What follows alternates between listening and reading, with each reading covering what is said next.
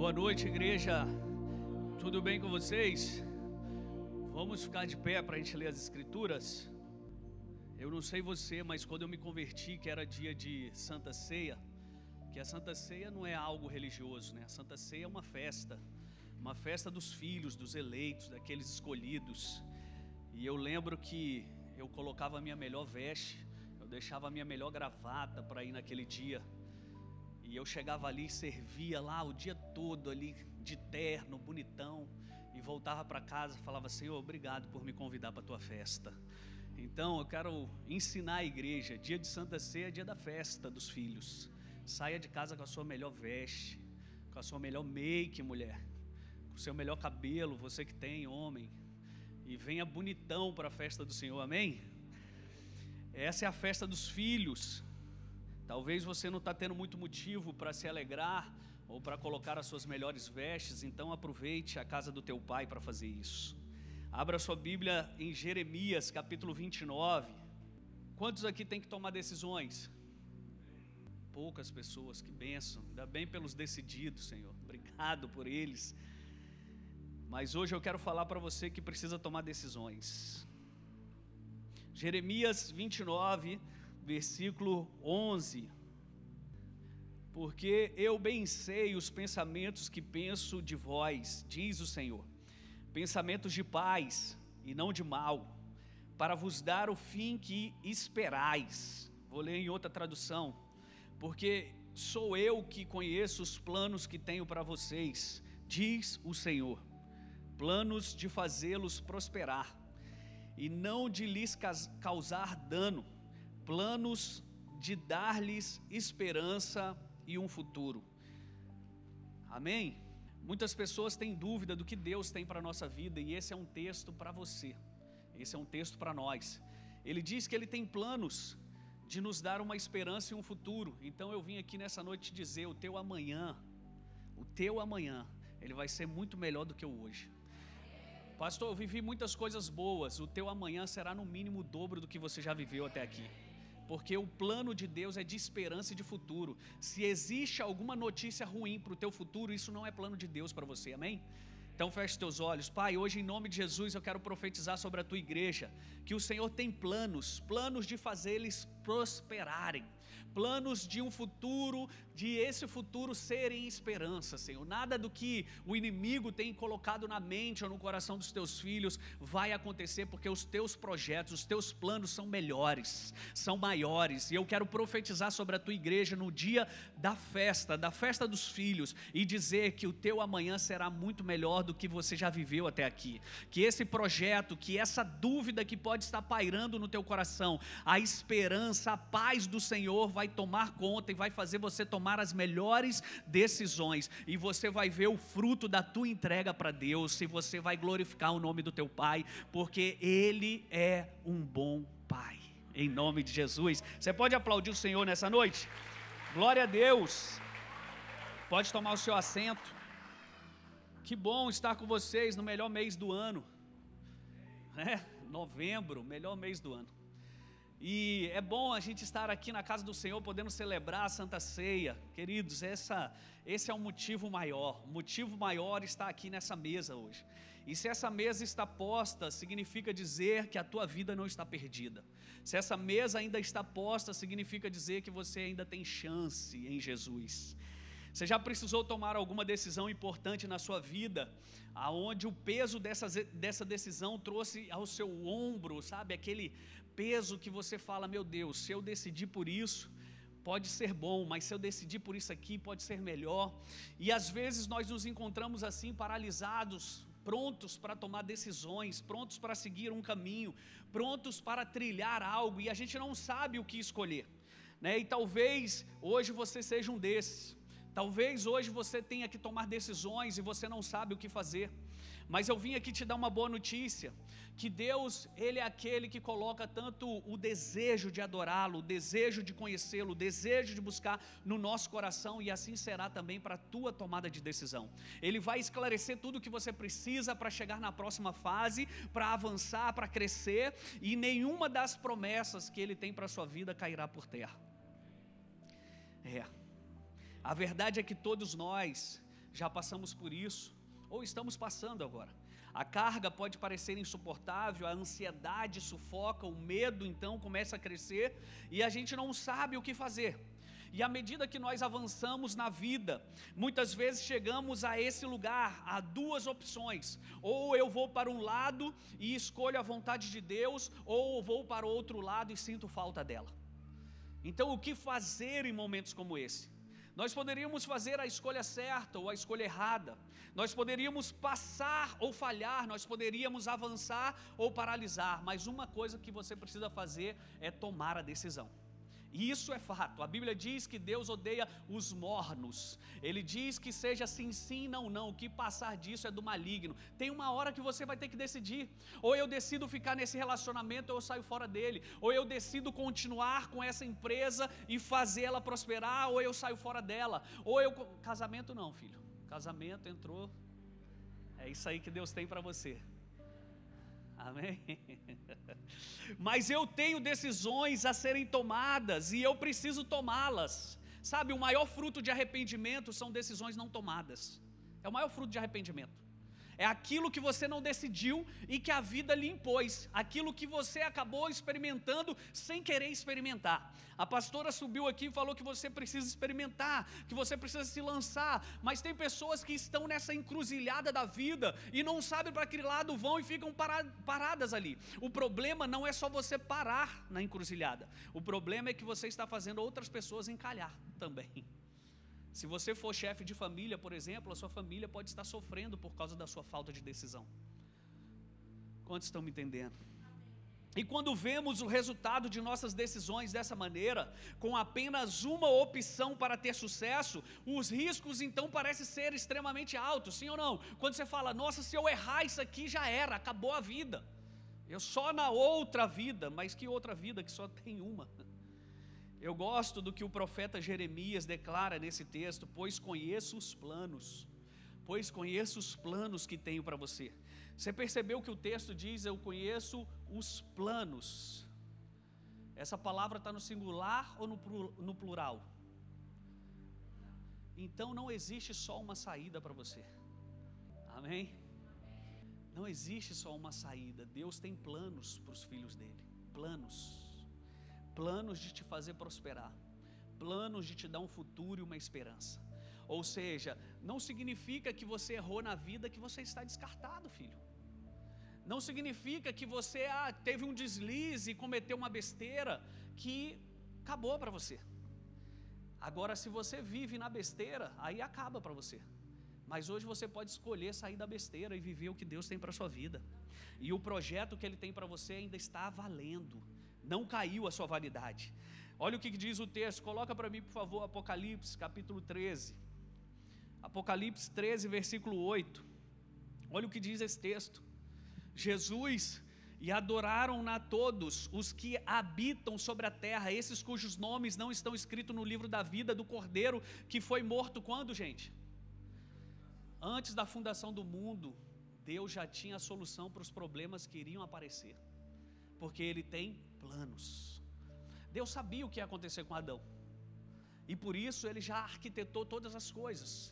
Porque ele falou: mesmo Adão caindo, eu vou fazer o seguinte: eu já vou matar o meu filho aqui antes, para ele ir lá resgatar tudo aquilo que eu liberei para eles. E eles vão voltar no meu plano original. Então, quando você aceita Jesus, você está voltando ao plano original. Você tem a oportunidade de crescer nos planos que Ele tem para a sua vida. E é isso que aconteceu. Não é interessante que antes de Adão ter um problema, Deus já tivesse uma resposta? Você já falhou tão miseravelmente que pensou ter estragado os planos de Deus? Pois então eu vim aqui te dar uma boa notícia. Você não estraga aquilo que Deus decidiu entregar em teu favor.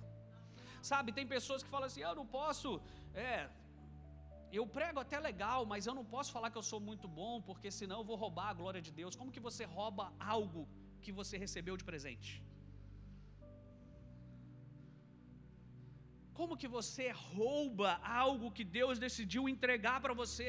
Então, quando ele garante nessa palavra de Jeremias 29, 11, que ele tem planos para nós, ele decidiu entregar o seu filho antes mesmo de eu e você estarmos aqui na terra Antes de nós nascermos, Ele já tinha preparado, escrito todos os nossos dias.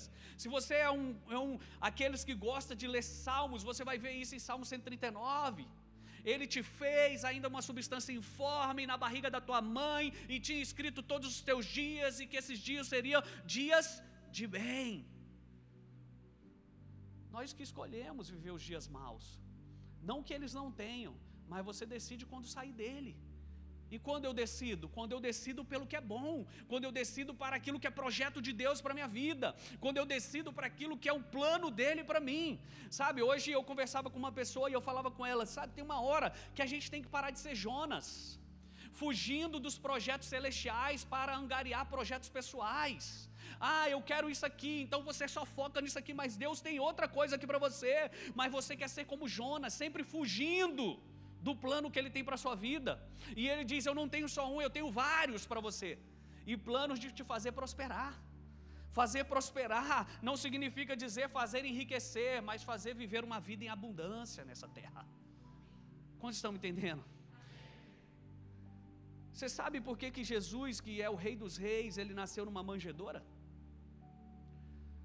Deus havia matado Jesus antes dele vir para o mundo. Antes de Adão pecar, ele já tinha imolado seu filho, Apocalipse capítulo 13, versículo 8. Por que, que esse Deus que sabe de todas as coisas não preparou um hotel para o bichinho? Não reservou um Odara? Um... Por que, que ele não fez isso? Ah, Deus deve estar engranado. Deixa eu te falar uma coisa: Deus não se engana quando o plano é você. Deus ele não se engana daquilo que ele promete para a tua vida. Vai acontecer. Quantos aqui recebem essa palavra? Deus vai falar. Deus está falando algo para você e eu quero dizer, ele é fiel para cumprir, filho. Ele é pra, fiel para fazer infinitamente mais. Foi isso que nós falamos aqui quarta-feira. Infinitamente mais do que eu penso, do que eu imagino. Sabe o melhor que você pode imaginar para você? Isso é pequeno para o que Deus tem para a tua vida pequeno, porque ele tem muito mais. Você não acha que Deus que planejou esse evento desde a fundação do mundo poderia ter esquecido do lugar para o filho dele nascer? Ixi, agora eu esqueci, ó, falei que matei ele, mas ele vai vir para a terra, eu esqueci onde ele ia nascer, queridos. Aquilo que foge ao seu controle não foge ao controle de Deus. Não foge aquilo que foge às nossas mãos não foge às mãos dele. Nós achamos que se Deus não nos chamou para fazer alguma coisa, que tudo vai ser sem problemas, que tudo vai ocorrer normal. Deixa eu te contar uma história. José, ele foi, teve um sonho, Deus revelou para ele em sonho o que, que ele seria, algo muito distante, anos à frente, mas agora José ele é vendido pelos seus irmãos, ele é jogado num buraco que não sabia nem sair de lá. Daqui a pouco ele vai para a casa do outro lá, a mulher acusa ele. Ou seja, quantos percalços José passou para até ele chegar na promessa de Deus. Sabe por quê? Porque o controle que você tenta ter da sua vida, você vai perder, mas Deus não perde o controle. Deus não perde. E é esses os planos. Pense se José falasse: Nossa, esse Deus me enganou.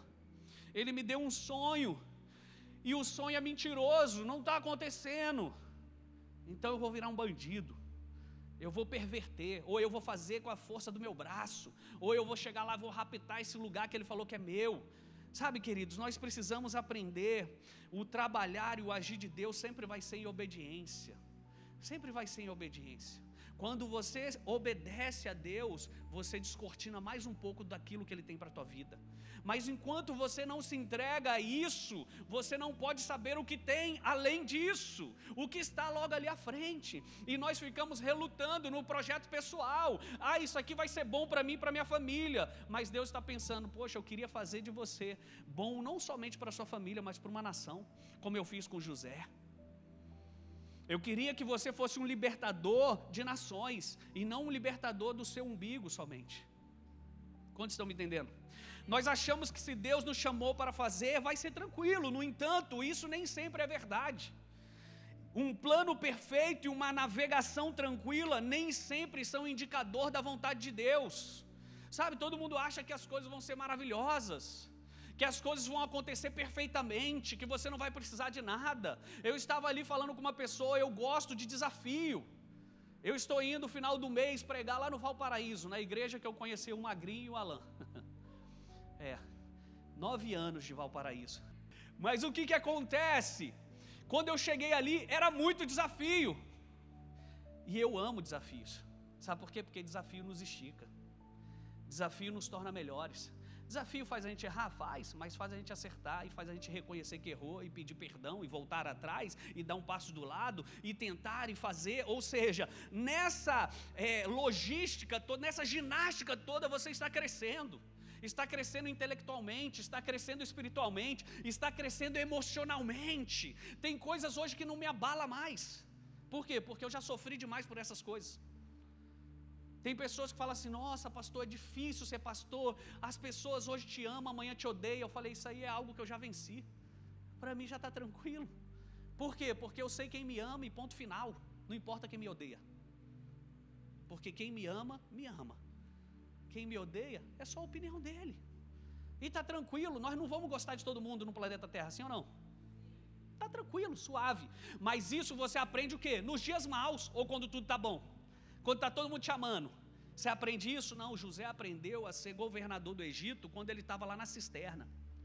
José criou músculos emocionais quando ele teve que correr daquela mulher que queria pegar ele. José, ele teve que enfrentar muitas coisas para ser um governador, mas tem pessoas querendo sentar na cadeirinha hoje e falar: "Oh, glória a Deus, aleluia, vou governar com Jesus". Vai. Quem falou que você não vai?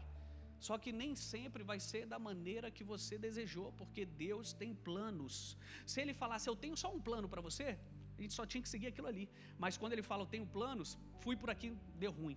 Abri uma empresa disso, deu ruim. Abri a empresa daquilo, deu ruim. Abri aquilo outro, deu ruim. Fui vender no sinal, deu ruim. Fui não sei o que, até o momento que você dá bom.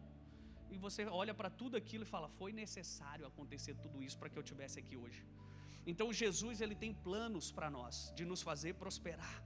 O propósito José era colocar ele como o segundo mais poderoso do Egito, mas foram vários planos para que o propósito fosse cumprido. Ouça, não estou falando que tem vários propósitos, estou falando que tem vários planos para se chegar a um propósito. Amém? Deus ele tem um propósito para as nossas vidas, mas nem sempre esse propósito são planos singulares planos singulares. A palavra planos no texto que nós lemos em hebraico significa realmente, literalmente, propósito, destino, invenção, design. Ou seja, na versão da Sociedade Bíblica Britânica, a Bíblia diz: Eu sei os pensamentos que tenho acerca de vós. Eu sei os pensamentos. Deus, ele não tem um plano singular para a sua vida, ele tem um propósito para a sua vida. E Ele vai usar planos para que esse propósito aconteça. Ele vai permitir que nós passemos por muitas coisas para que esse propósito, então, ele aconteça. E o que isso significa? Se você estragar o plano A, ele ainda tem o plano B. Se você estragar o B, ele tem o C. Se você estragar o C, ele tem o D. Se preciso for, ele cria novo vocabulário para você para que você chegue ao propósito. Lembra de Jonas? Citei Jonas aqui. Jonas não queria, tentou fugir acontece uma tempestade, acontece tudo aquilo que vocês sabem, até o ponto que ele fala: opa, tem alguém aqui que a gente precisa jogar no mar. E quando descobre é quem? Jonas. Ele fala: sou eu mesmo, gente, eu que estou fugindo aqui do plano A, B, C, até Z de Jesus. Me joga aqui que vai dar bom para vocês.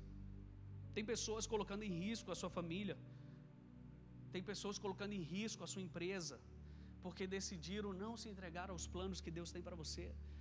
Deixa eu te falar uma coisa nessa noite, ouça bem nessa festa de, dos filhos.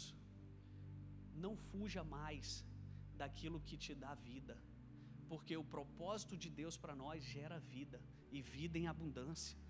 Deus não é filho do homem para mentir e aquilo que ele prometeu ele vai realizar. E talvez não será do jeito que você imagina, mas vai ser feito. Vai ser feito. Deus não ficou surpreso ou em pânico por não haver espaço para Jesus nascer. Da mesma forma, ele não está surpreso que a sua vida não tenha sido perfeita. Aliás, perfeição nunca foi o plano de Deus. Deus não quer filhos perfeitos.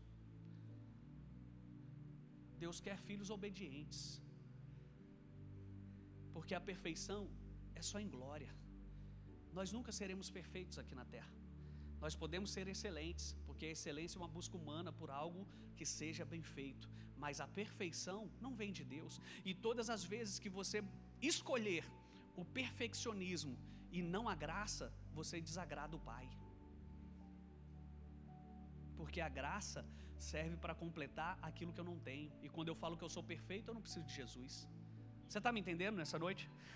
Quaisquer que sejam as decisões que você está enfrentando hoje, ela, ele está com você em todas elas. Ele está com você e está te protegendo para cumprir o propósito que ele tem para a sua vida. Eu quero te encorajar hoje que não importa o que esteja à sua frente, não importa qual é a decisão que você precisa tomar, mas se a paz do Senhor estiver no seu coração, você tomará a melhor decisão. Você vai tomar aquilo que Deus tem para você. Sabe, a jornada é feita assim, de bifurcações. Eu tenho que escolher. Chega quando você se forma na escola, você tem que escolher o curso que você vai se formar na faculdade, sim ou não? E aí você escolhe. Depois que você terminou o curso, você vai escolher segui-lo ou não. Mas toda a nossa vida é baseada em escolhas, decisões. Caso ou não caso? Tenho filho ou não tenho? Abro ou não abro essa empresa? Vou ou não vou para esse lugar? Vou ou não vou nessa viagem? Tudo na nossa vida é decisão. Você acordou, abriu seus olhos, decisão. Tomo ou não tomo café? Vou com essa roupa ou não vou? Tomo banho ou não tomo banho? Tudo é decisão na nossa vida. Mas quando você tem Deus, você sabe que você não vai errar, mesmo que você percorra um caminho, talvez, que desagrade. Mas você não estará enganado, porque Ele é contigo. Sabe o que a Bíblia diz em Provérbios 29, 18? Onde não há visão, o povo se corrompe. Onde não há visão, o povo perde, sabe, o futuro. Onde não há visão, as pessoas não conseguem chegar ao lugar que Deus tem para elas. Coloca na tela para mim o texto, Provérbios 29, 18. Porque tem algumas traduções desse texto mas ele quer dizer exatamente isso, não havendo profecia. O que, que significava profecia no Velho Testamento? Palavra de Deus. Palavra de Deus. Profecia, palavra de Deus. Ou seja, não havendo profecia, o povo perece. Algumas traduções vão dizer isso, não havendo visão, o povo se corrompe. A gente precisa saber o que, que estamos fazendo? Ser pessoas decididas. Outro dia eu sentei com uma pessoa que ela gastou pelo menos 30, 40 minutos do meu tempo para não chegar a lugar nenhum. Aí eu parei a conversa e falei assim: Ó, estou tirando aqui as minhas patentes de pastor e eu vou colocar a minha patente e meu coração de pai. Deixa eu te falar uma coisa. Eu ensino meus filhos com 5 anos e com 7 anos a tomarem decisões e a arcar com elas. O que, que eu estou vendo aqui é uma pessoa que não sabe se decidir e fica dando volta, inventando X, Y, Z e fica rodeando o mundo. Então, filha, decide hoje. Eu quero isso, eu vou fazer isso. E Deus vai te abençoar se for o projeto dele. Se não for também, você vai arcar com as consequências. Mas hoje você tem que se decidir, e esse texto está dizendo isso: se não tem uma visão, se não tem uma profecia, o povo vai ser corrompido. Ou seja, tem muitas pessoas aí, maridos principalmente, que querem que a mulher seja submissa. Ai, pastor, fala com a minha esposa, pelo amor de Deus, me ajuda. Eu vou falar, eu tenho que ajudar é você, filho. Você não sabe nem para onde está indo, por que, que ela tem que te seguir? Como que ela vai se submeter a algo que não tem plano, projeto, futuro, visão? Como? Fala para mim. Não é isso que a Bíblia diz. A Bíblia diz: esposas, sejam submissas ao seu marido. Maridos, respeitem, amem, respeitem não, é, é, mulheres respeitem seus maridos. Maridos, amem as suas esposas. Mas o cara quer que a família dele siga ele para onde? Para o buraco? Ele não sabe nem para onde está indo. Hoje ele quer abrir uma empresa, amanhã ele quer ser jogador, depois de amanhã ele quer vender laranja no sinal. Filho, desculpa. Ou seja, eu preciso ter uma visão clara do que Deus tem para mim. Então nós precisamos ser esse povo que tem uma visão clara. Sabe? Não tenha medo de errar. Tenha medo de não decidir. Não tenha medo de escolher talvez a decisão errada, não, tenha medo de ficar parado. Aonde está todo mundo e a vida cutucando você, decide, filho, decide, vai ou não vai? Não, não sei. Vamos ver. Vamos ver. Não, decide hoje, sabe por quê? Porque o plano que Deus tem para a sua vida não é só um. Se der errado esse, o outro vai dar bom. Estão comigo aqui? A desesperança é um assassino de sonhos. Sem esperança você não pode ter fé. E sem fé, o mundo é só um lugar miserável para se viver. Só isso. Nenhuma situação é impossível para Deus. Nós podemos ver o poder da redenção de Deus mesmo nas situações mais sombrias, assustadoras, difíceis. Sabe, eu tenho certeza que cada um de vocês já enfrentaram algo que você falou: não, dessa vez eu não vou sair dessa ileso. Olha, vai dar ruim demais. E hoje você está aqui. Essa situação passou, ela te ensinou para os que são sábios, e você está vivendo uma outra fase de vida. E olha que bênção. Nossa, foi até bom aquilo acontecer. Abriu os meus olhos para certas coisas que eu não via. A verdade é que quando tudo parecia impossível para Daniel na cova dos leões, Deus foi lá e salvou ele. Quando Sadraque, Mesaque, Abidinego foram jogados na fornalha ardente, o próprio Jesus entrou lá e ficou lá sambarilando com eles no fogo. Quando Deus encontrou um homem tão amarrado ao ódio que estava matando cristãos, Jesus o encontrou no caminho de Damasco e mudou o seu nome para Paulo. E Paulo, transformado, foi um dos homens que nós conhecemos como heróis da fé. Ou seja, nem sempre vai ser da maneira que esperamos, mas Deus vai comparecer naquilo que Ele promete. Deus, Ele é contigo. A Bíblia diz que Ele está conosco todos os dias até a consumação dos séculos. Fazer isto em memória de mim é falar: ó, tudo que eu fiz. Vocês gostaram? Gostei demais, Jesus. Então façam isso de novo em memória de mim, porque quando você toma, eu estou voltando para você todos os dias. Essa é a ceia. As histórias elas continuam sobre a incrível capacidade de Deus de resgatar qualquer um em qualquer situação e salvar essa pessoa. É o texto de Isaías que diz assim, eu não lembro agora o endereço, mas ele diz que os braços do Senhor não estão encolhidos para que possa salvar, nem os seus ouvidos estão tampados para que não possa ouvir o clamor dos seus filhos. Ah, pastor, mas você não sabe a minha situação. Não sei, não quero saber e tem raiva de quem sabe. Mas eu sei quem pode te tirar dessa. Está comigo aqui? Deus vai te tirar dessa. Diga aí para o irmão do seu lado: Deus vai te tirar dessa. Não há mal que possa sobrevir a você com o qual Deus não seja capaz de vencer. Não há nada impossível para Deus, essa é a palavra dele. Se eu subo ao alto céu, lá tu estás. Se eu vou mais baixo do abismo, lá também o Senhor está. Não tem como se esconder da bênção, do favor, da graça, da salvação. Seja o que for que, você que esteja acontecendo em sua vida, lembre-se disso. Jesus, Ele é mestre em transformar situações desfavoráveis em seu favor. Ele é mestre nisso. Ele sabe muito melhor do que você. Ele pega as coisas e ele fala: Nossa, você foi muito ruim nisso aqui, né? Mas deixa eu transformar aqui para você. Vai te favorecer. Não importa o quão longe você tenha caído ou o tamanho da bagunça que você causou na sua vida, hoje ele pode consertar. E aliás, ele está muito afim de consertar. Ele está muito afim de fazer. Efésios 3, 20, ele é capaz de fazer muito mais do que você pensa, do que você imagina. Deus é especialista nessas causas impossíveis. Não é Agostinho lá, não. É Jesus. Se você está em luta agora, eu profetizo que você vai colher a alegria, como diz o Salmo 126. Aqueles que semeiam com lágrimas voltarão colhendo com júbilos de alegria. Ei, a lágrima nas, no seu rosto tem data marcada para parar de cair. Está comigo aqui? Deus vai virar isso em teu favor. E você vai falar: Uau, Deus é poderoso. Amém? Quantos querem falar: Uau, Deus é poderoso? Então deixa o amor de Deus cobrir você em suas decisões, em seus planos em seus planos que eu falo não é os seus pessoais, mas é o que ele tem para sua vida. Sabe? Não vai ser confortável no primeiro momento. Sabe por quê? Porque é difícil você mudar a rota de quem está convencido que aquela era a rota correta. Não é fácil mudar. Você está indo aqui e fala, nossa, é isso aqui mesmo que eu nasci para fazer, é isso, eu vou fazer isso aqui. E Deus fala assim: não, mas e se fosse assim? Vai ser fácil para você abrir mão dessa ideia e falar, é, agora eu vou mergulhar nisso que Deus tem para mim? Não, não é fácil.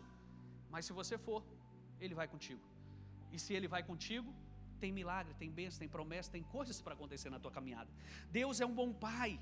Ele não é um líder de circo, sabe? Tentando fazer você andar na corda bamba da vida. Ele não é alguém que vai te ensinar a dar jeitinho à dificuldade que você possa estar enfrentando, não. Deus ele não é aquele de coxa de retalhos que vai pegar algo e vai retalhar para você e falar tá aqui, é isso que tem para você. Não, não. Ele tem coisas novas. Isaías 43, 18. Eis que faça uma coisa nova, está prestes a sair à luz. Vede e creia. Ou seja, Deus está fazendo algo novo para você. E esse algo novo vai alegrar o teu coração. Então, independente das montanhas que você está escalando, das decisões que você está processando ou dos desafios que você está enfrentando, o amor multifacetado de Deus vai te alcançar. Meu Deus. O amor multifacetado de Deus. Quais são essas multifacetas? Romanos vai falar sobre o amor de profundidade, de altura, de largura. O que, que ele está dizendo? Porque no tridimensional de Deus, que é o 3D de Deus para a sua vida, ele te alcança. Não é somente aqui para o lado, não é somente para esse plano horizontal, nem somente para um plano vertical, ele está te alcançando num plano espacial, todas as áreas. Aquilo que você não está vendo, Deus está cuidando aquilo que você não tem o controle em suas mãos, ele tem o um controle e ele não perde. Aquilo que ele disse para você que ia fazer, mas parece que está muito distante, assim como José estava numa cisterna, e ele está cumprindo cabalmente aquilo que ele te prometeu. Pare, somente pare. As pessoas hoje estão andando muito atoladas, atordoadas de pensamentos, de imagens. Hoje, decida calar todas as vozes. Parar e analisar o que Deus está fazendo na tua vida analisar o que Deus está trabalhando em teu benefício. O amor de Deus, ele é uma força poderosa, através do qual podemos interpretar todas as experiências da vida.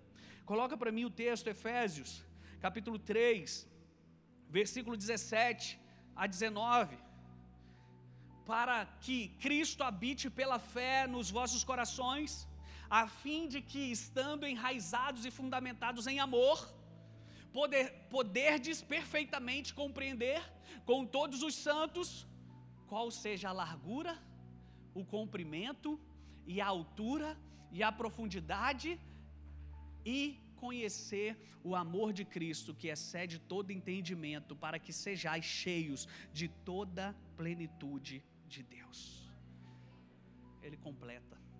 Diga comigo, Deus completa o todo dentro de mim. É isso que ele está fazendo, sabe? O amor de Jesus, essa multidimensionalidade, tem largura, é um extenso e abrangente oceano de graça, que cobre você em estações escuras e que protege você durante a noite. O amor de Jesus, ele tem largueza, ele vai à distância. Ele não é somente algo para consumir os teus dias, mas é algo que te leva até a eternidade. Você não pode cair tão longe que ele não possa pegá-lo, correr tão rápido que ele não consiga agarrá-lo, ou se esconder tão bem que ele não possa te encontrá-lo. O amor de Deus vai às últimas consequências para te achar. O amor dele é melhor que o seu pior dia. O amor dele é mais forte do que a sua vontade, mais desafiadora e mais tolerante em seu pecado mais cruel. O amor dele não desiste de você, o amor continua. E quando você pensa que não, ele diz que sim. E quando você cai, ele te levanta. E quando você acha que não dá mais, ele fala: vai mais uma milha. Esse é o amor de Deus. O amor dá coragem quando você tem medo, ele dá esperança quando você se sente impotente e ele te dá força quando você está cansado. Por isso digo fraco eu. É, só os fortes falam. É, ele vai te dar força na sua fraqueza. Quando você estiver impotente, Deus vai te levantar. Quando você estiver pronto a jogar a toalha, Deus vai secar as tuas lágrimas e falar: Filho, ainda temos muita coisa para conquistar juntos. Esse é o amor de Deus, o amor ágape de Cristo. Ele tem altura, ele excede todas as tuas expectativas. Quais são as tuas expectativas, aliás? Ele excede todas elas. Paulo enfatiza essa dimensão do amor e quando ele escreve lá em Efésios 3:20, aquele que é capaz de fazer infinitamente mais do que tudo que pedimos ou pensamos, de acordo com o seu poder que atua em nós. Ele vai fazer mais do que você imagina. Ele vai fazer mais do que você espera. Ele vai entrar nessa situação e mudar por completo o cenário. Ei, eu vim aqui nessa noite te dizer, filho. Ai, pastor, tá chegando o final do ano, não bate metas, a coisa tá feia. Deus vai transformar essa situação que você está enfrentando no seu maior ministério. Ele vai falar assim: vem cá, deixa eu te contar aqui o que Deus fez com a minha vida e Ele vai fazer na tua também. Deixa eu te mostrar de onde eu saí, para onde Deus está me levando. Deixa eu te mostrar o que, que Deus está trabalhando em meu benefício e Ele vai trabalhar no teu também. Quantos acreditam nessa palavra? Me ajuda, irmão.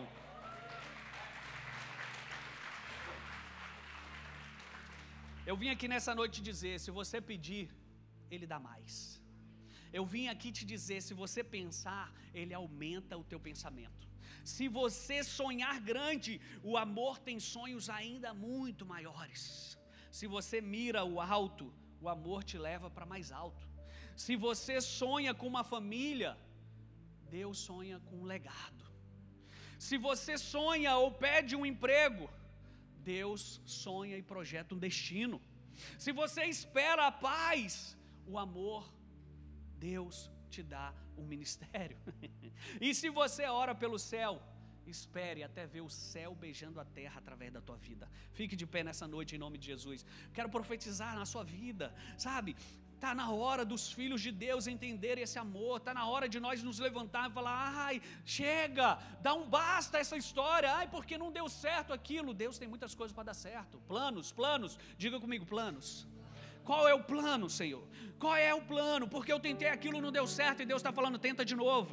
Pense se Pedro falasse, eu tentei pescar essa noite toda, não deu certo, a coisa não aconteceu, eu não trouxe peixe para minha família, eu não trouxe sustento para minha casa. E aí Deus fala com ele assim: Eu tenho outros planos para você. Joga do outro lado. Ele fala: Eu joguei de todos os lados, joguei em todos os lugares. Onde costumeiramente nós pegamos peixe, nós não pegamos nada. E Jesus então muda o plano, mas não muda o propósito. Eu quero te dizer que os planos de Deus, eles podem parecer loucura para os homens, mas quando você obedecer, o propósito de Deus vai descortinar e você vai falar: Meu Deus, quanto tempo eu fiquei fora disso? Quanto tempo? Hoje é dia de você fazer uma autoanálise, uma reflexão, refletir como está a sua vida, refletir no que você vem vivendo, e se tiver que abrir mão, abra, perca para Deus para ganhar para a eternidade, perca para Jesus para ganhar para o futuro. Tem pessoas que não querem abrir mão de nada, é o jovem rico eu quero adorar a Deus do meu jeito, com o que eu tenho, da minha maneira. E Jesus fala para ele assim: Ei, não é da sua maneira. Pegue tudo que você construiu, tudo que você tem, tudo que você fez a sua vida toda, que te deu largueza, pegue isso e dá aos pobres. O jovem, então, a Bíblia diz que ele fica entristecido e ele vai embora. Decida viver feliz hoje. Decida abrir mão perder para Deus para ganhar por um propósito. Decida perdoar, decida liberar, abrir teu coração. E quando você fizer isso, escolher pelos, pelo que Deus tem para tua vida, você vai ver como que a tua vida vai dar uma guinada, como que a tua vida vai começar a mudar, como as coisas vão começar a acontecer, sem esforço, muito trabalho, mas Deus vai honrar, porque esse é o plano dele na tua vida. Eu quero te dizer, essa semana você vai ser colocado diante de situações para tomar a tua decisão. Escolha a coisa certa. Escolha e tome a decisão correta, aquela que traz paz ao teu coração. E esse plano de Deus vai descortinar e a coisa vai começar a acontecer. Você vai ver o quanto que o amor de Deus te alcança na sua fraqueza, na sua debilidade.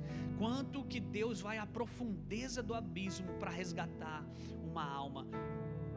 Tendo dito Deus, ele não cumpriria? Tendo afirmado o Senhor, ele não fará na tua vida? eu vim aqui te dizer, Ele vai fazer infinitamente mais do que você pensa, do que você imagina. Essa mesa não é uma mesa para te provar que o mundo está acabando, não. Essa mesa é para te dar um futuro e uma esperança e dizer: Eu estou contigo, eu vou com você. E se eu estou com você, os milagres vão acontecer. A promessa vai ser cumprida. Eu sinto isso no meu coração que Deus vai cumprir promessas sobre a tua vida hoje. Nada do que você está abrindo mão para Deus, deixa eu te falar, mulher, nada, nada é maior do que Ele vai fazer na tua vida. Ana deu a ele um filho, ele deu a Ana cinco, depois daquele Samuel. Por quê? Porque com Deus não brinca. Ele sabe o que você ama, Ele sabe o que você deseja, o quanto você está disposto para experimentar o plano que Ele tem para a tua vida. Feche seus olhos hoje. Pai, obrigado. Eu sei que o Senhor vai fazer infinitamente mais. Eu sei em quem eu tenho crido, que meu redentor vive e que por fim se levantará. E Deus vai se levantar para você. Deus vai se levantar para sua família. É, Salmo 37, versículo 26.